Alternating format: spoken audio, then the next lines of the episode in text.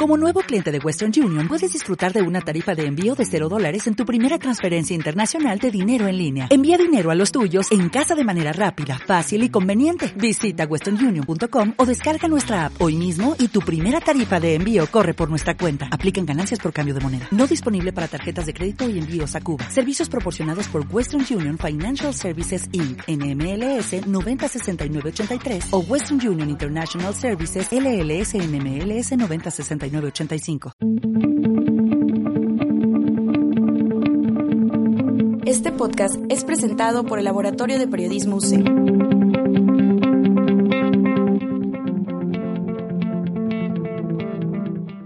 Luces, cámara, acción. Esto es Cinética. Comenzamos. ¿Qué tal? Bienvenidos a nuestra tercera temporada de Cinética. Estoy súper contenta porque regresamos a hablar de cine desde el Laboratorio de Periodismo y bueno, pues tiene cara nueva este micrófono. Me acompaña o me va a acompañar ya en estas siguientes emisiones Daniel Pérez, alumno de la carrera en Ciencias de la Comunicación, pero además de eso, amante del cine.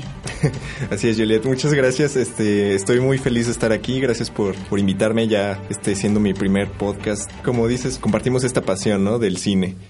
El día de hoy vamos a arrancar esta emisión con un programa muy especial. Vamos a hablar de la película Silencio, una película del 2016 que por ahí tiene una nominación a la mejor fotografía por nada más y nada menos que Rodrigo Prieto. Esta película es dirigida por Martínez Scorsese, Silencio, pero ¿qué más tenemos sobre esta película, Daniel? Esta película, como bien dices, fue dirigida por Martin Scorsese. Es un guion de Jay Cooks. Bueno, está basada en una novela, Silencio, que al mismo tiempo está basada en en una historia real. Esta novela fue escrita por Shusaku Endo y bueno, tiene música por Howard Shore y fotografía, como bien mencionabas, Rodrigo Prieto. Fíjate que es una película que nos ubica en los 1600. Vamos a platicar rápidamente de qué, de qué va esta película. Se ubica en la segunda mitad del siglo XVII y bueno, trata de dos jesuitas, dos padres jóvenes que viajan a Japón en busca de, un misionero que tras ser perseguido y torturado, pues ha renunciado a su fe. Sabemos que Martin Scorsese, él tiene pues muy presente la fe católica o la religión católica que profesa ese credo. Y en alguna de sus películas hemos visto cómo, cómo también nos habla de esta temática. Y bueno, regresando a la sinopsis, resulta que ellos mismos vivirán pues este, pues este sufrimiento y la violencia que se da en Japón, precisamente porque algunos pobladores están profesando es, esta religión, esta fe, este credo, y pues resulta que en Japón pues tienen otra religión que precisamente no es la católica. Y pues es una religión que está prohibida en el país en ese entonces, donde está ambientada la película. Y obviamente la gente vive escondida, ¿no? O más bien escondiendo su, su fe, que es el cristianismo. Esta película tiene algunos premios, ya lo dijimos, la nominación a Mejor Fotografía para esta edición de los 2016 de los Óscares. También está pues rankeada como las mejores películas del año, no tanto en la parte comercial, hablábamos fuera, de, fuera del aire, ¿verdad, Daniel? Estos temas que se tratan como de fe, de un viaje espiritual, son mucho más independientes que muchas veces no caben como en la industria. Pero bueno, al final es una película que tenía ya Martin Scorsese pensada desde hace 30 años hasta que lo logra. Sí, así es. Es una película que, como dices, desde los años 80 ya la tenía pensada cuando descubrió pues este libro, ¿no? Él la quiso hacer película, pero pues por varios problemas de ya sea presupuesto otros proyectos que tenía en camino, pues no se hacía. Y de hecho, habían varios actores, ¿no? Que estaban pensados para ser los protagonistas de la película, entre ellos uno mexicano, Gael García, que pues iba a ser, eh, me parece que el protagonista, que en esta película es Andrew Garfield, el que fue pues Spider-Man, ¿no? Es en una de las últimas películas de Marvel. También iba a salir Benicio del Toro, pero pues luego ya se cambió por Adam Driver, que es el Kylo Ren en, en las últimas películas de Star Wars. También Liam, Liam Neeson, pues sale en esta película, es un actor muy conocido, ¿no? Sí, súper reconocido. Algunos eh, aspectos, hablando como de los actores que sucedió sobre la película, yo estuve también revisando algunas entrevistas que tiene Martin Scorsese en relación a, a esta cinta. Él hablaba sobre la dificultad eh, que tenía un poco al, al pensar cómo iba a retratar en ese sentido, pues la, la idea de que no pudieras profesar como un credo. Él hablaba de puntos de vista desde la celda. Hay una parte donde Rodríguez, el protagonista, está eh, pues en cierta forma como encarcelado en estas rejas de madera y precisamente habla sobre la puesta en cámara en el sentido de pasar la cámara y lograr nada más ver a través de los barrotes, de estos barrotes de madera, eh, lo poco que podía observar el protagonista. Y precisamente eso es lo que tiene Scorsese, logra encontrar estos puntos de vista. Además también, no sé si tú sabías, Daniel, que uno de los requisitos que, pues, que el director puso para que los actores pudieran estar en esta película es que los protagonistas tomaran, por ejemplo, los ejercicios espirituales jesuitas. Sí, sí leí acerca de eso. Creo que los actores perdieron hasta 20 o 30 kilos por estar este pues entrando en su personaje, ¿no? Y si tuvieron que estar pues practicando estos pues estas prácticas, ¿no?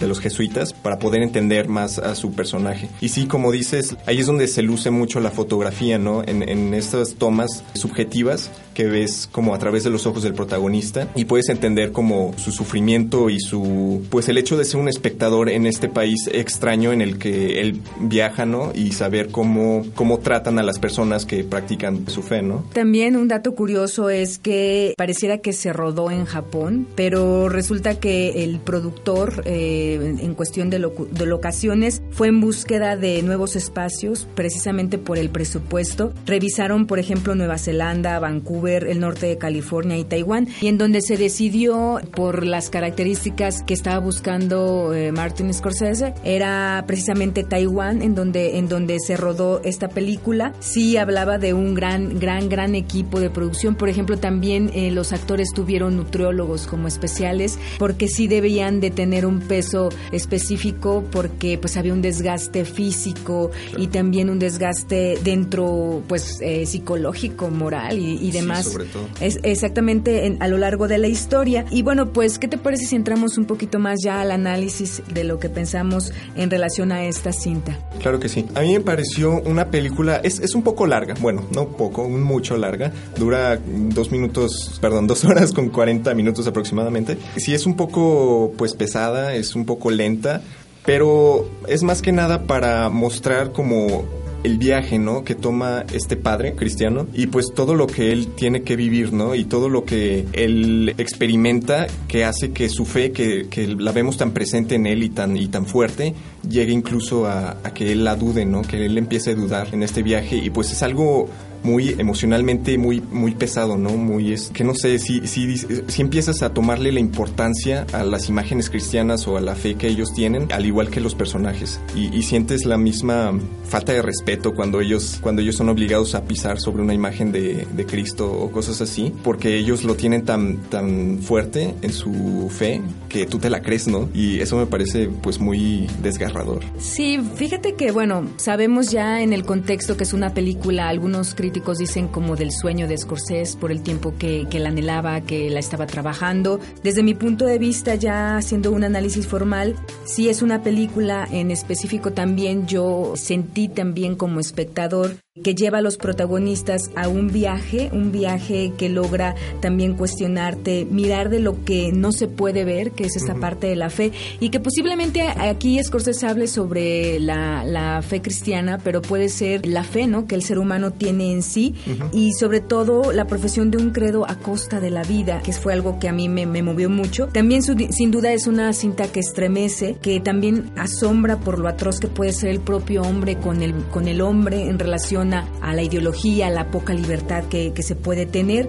Creo que narrativamente fluye muy bien, la puesta en cámara es delicada, que hablamos de, estas bueno, panorámicas, de, de, la manera en la que se entiende o entra la cámara en la naturaleza. Es tímida a veces, pero también muy respetuosa de los espacios. También trasladarnos al 1600 con pocos adelantos, con muchos elementos, creo que sí te lleva a este viaje también en el tiempo. Y creo que también hay un trabajo de sonido que yo pude eh, rescatar. La voz en off, por ejemplo, cuando nos empieza narrando la historia a través de una carta. El personaje también de repente, de hecho, al final es la, bueno, parece ser que es la voz de, de Dios que le habla. Entonces, hay por ahí una manera de entrar también a través del, del sonido y creo que, que también entramos en el personaje lo que tú decías, Daniel, estamos con ellos siguiendo como este viaje También otro aspecto es la imponencia de lo natural, queda marcada en cada imagen, como la vida también sin libertad de los pobladores es retratada como en esta oscuridad, en estos espacios montañosos que tienen que cruzar, en la, parte nocturna también tiene una textura pues anaranjada, cafezosa en la parte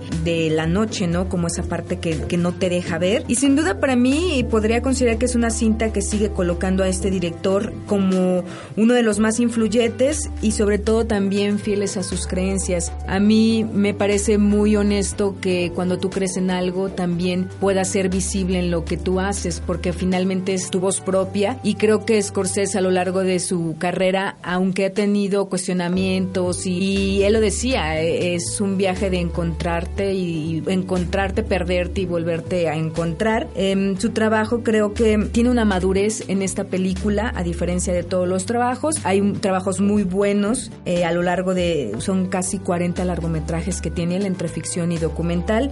Creo que también pues lo, lo coloca para seguir estando como uno de los directores influyentes y que, y que también tienen el valor a hacer lo que, pues lo que ellos sienten, creen y piensan. Y creo que eso también es algo muy de valorar. Sí, claro. Sí, tienes mucha razón, concuerdo contigo con, en que es un trabajo eh, muy maduro del director. Hablando más del tema, me parece muy interesante cómo se interponen, aunque son dos religiones, son dos creencias, aún así se pueden llegar a, pueden llegar a chocar. Aunque una persona cree en Dios y la otra también, sus creencias pueden llegar a ser tan diferentes que, que pues incluso no, no creen en la, en la, misma cosa. Los acá en los japoneses o que son eh, budistas creen mucho en lo natural. Su Dios es el sol, o bueno, más bien ellos creen que el sol es el, es el hijo de Dios y que no hay, no hay una vida después de la muerte, no hay un paraíso, ¿no? Cuando los cristianos sí creen que hay algo más allá y creo que eso es una forma que justifican mucho el sufrimiento que tienes aquí en la tierra, ¿no? Y pues es muy interesante cómo logran este diálogo entre el protagonista y pues uno de los de, las personas que reprimen a, a, los a los cristianos japoneses. Este creo que el diálogo llega a ser muy reflexivo, te invita mucho a la reflexión y también eh, a que pienses en tus creencias y, por qué las tienes, ¿no? Sí, fíjate que también en otra entrevista Scorsese decía que hablar sobre diferencias culturales en el 1600 era también eh, ubicar en el tiempo eh, lo que está sucediendo ahora, las diferencias culturales, eh, lo que sucede en el Medio Oriente, por ejemplo, lucha, lucha de credos, lucha de ideologías, y que al final sigue existiendo eso y que, como tú lo decías, ¿cómo es posible que la creencia, pues al final el hombre es, es hombre, ¿no? En esencia es hombre y y nadie tiene el derecho de matarte simplemente por no creer en algo que el otro no cree. Sin embargo, en la actualidad sigue siendo, decía que aunque era una película histórica, aún así cabe en el contexto actual. Entonces, en realidad, bueno, también hay que decirlo, tal vez no sea una película que todo mundo vaya a ver, ¿verdad que no? Sí, no. Porque como lo decía Daniel, es, es larga, dos horas cuarenta y tantos minutos, pero es una película que si, que si quieres ir más allá de los temas, eh, tal vez triviales que encontramos en la cartelera hollywoodense o bien buscando como un viaje más reflexivo en relación como a lo que el hombre cree y por qué cree en eso. Es válida esta película. Hay críticas que la destrozan, dicen que simplemente Scorsese cumplió este sueño y listo, pero yo creo que pues el cine también es un medio para poder hablar con libertad de temas que te interesas, de temas profundos, reflexivos y creo que los personajes los actores que estuvieron eh, trabajando con Scorsese entendieron eso y le dieron como esa importancia. Y bueno, antes de concluir también quería comentar, Julieta, acerca de, del tema del silencio, ¿no? El significado que tiene la película, que pues a fin de cuentas es el título de la película, que pues es el tema principal, es a partir del silencio que los personajes, incluso el protagonista, se logran resguardar de estas personas que, que reprimen el cristianismo en su país, que es pues básicamente negando a Dios o negando al Dios cristiano, ¿no? Habla de el silencio de estas personas, pero también del silencio de Dios que tiene hacia los cristianos, el hecho de que ellos creen ciegamente sin que Él les diga cosas, pues es una parte muy importante de la fe, ¿no? Que es creer sin la certeza de que alguien te está escuchando. Sí, fíjate que a mí me encantó el nombre, es súper en el sonido, el ruido, la intensidad en la que vivimos ahora.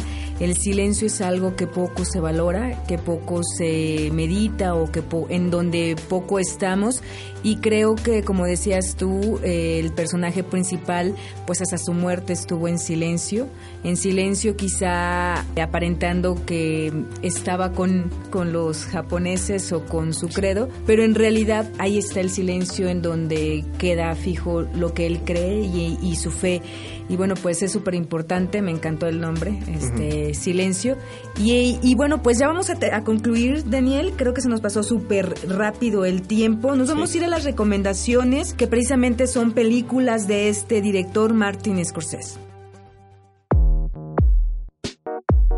Continuación, las cinco recomendaciones de cine. La primera recomendación es Taxi Driver.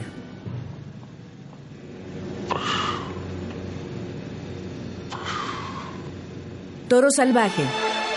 I'm the best. I can take him on anybody. La última tentación de Cristo. Master. Historias de Nueva York. I'm 50 years old and I still haven't resolved my relationship with my mother. El aviador.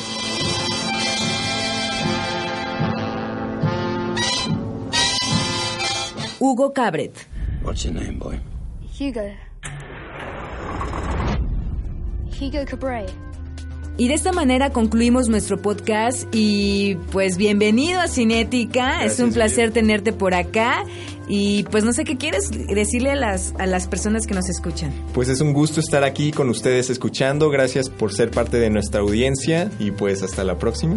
Bueno, nos vemos, hablaremos de los Óscares, de lo que viene y de nuevas cosas del cine.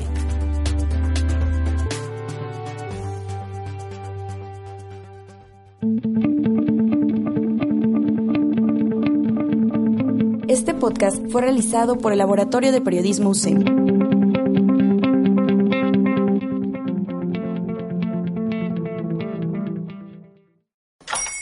Hola, buenos días, mi pana.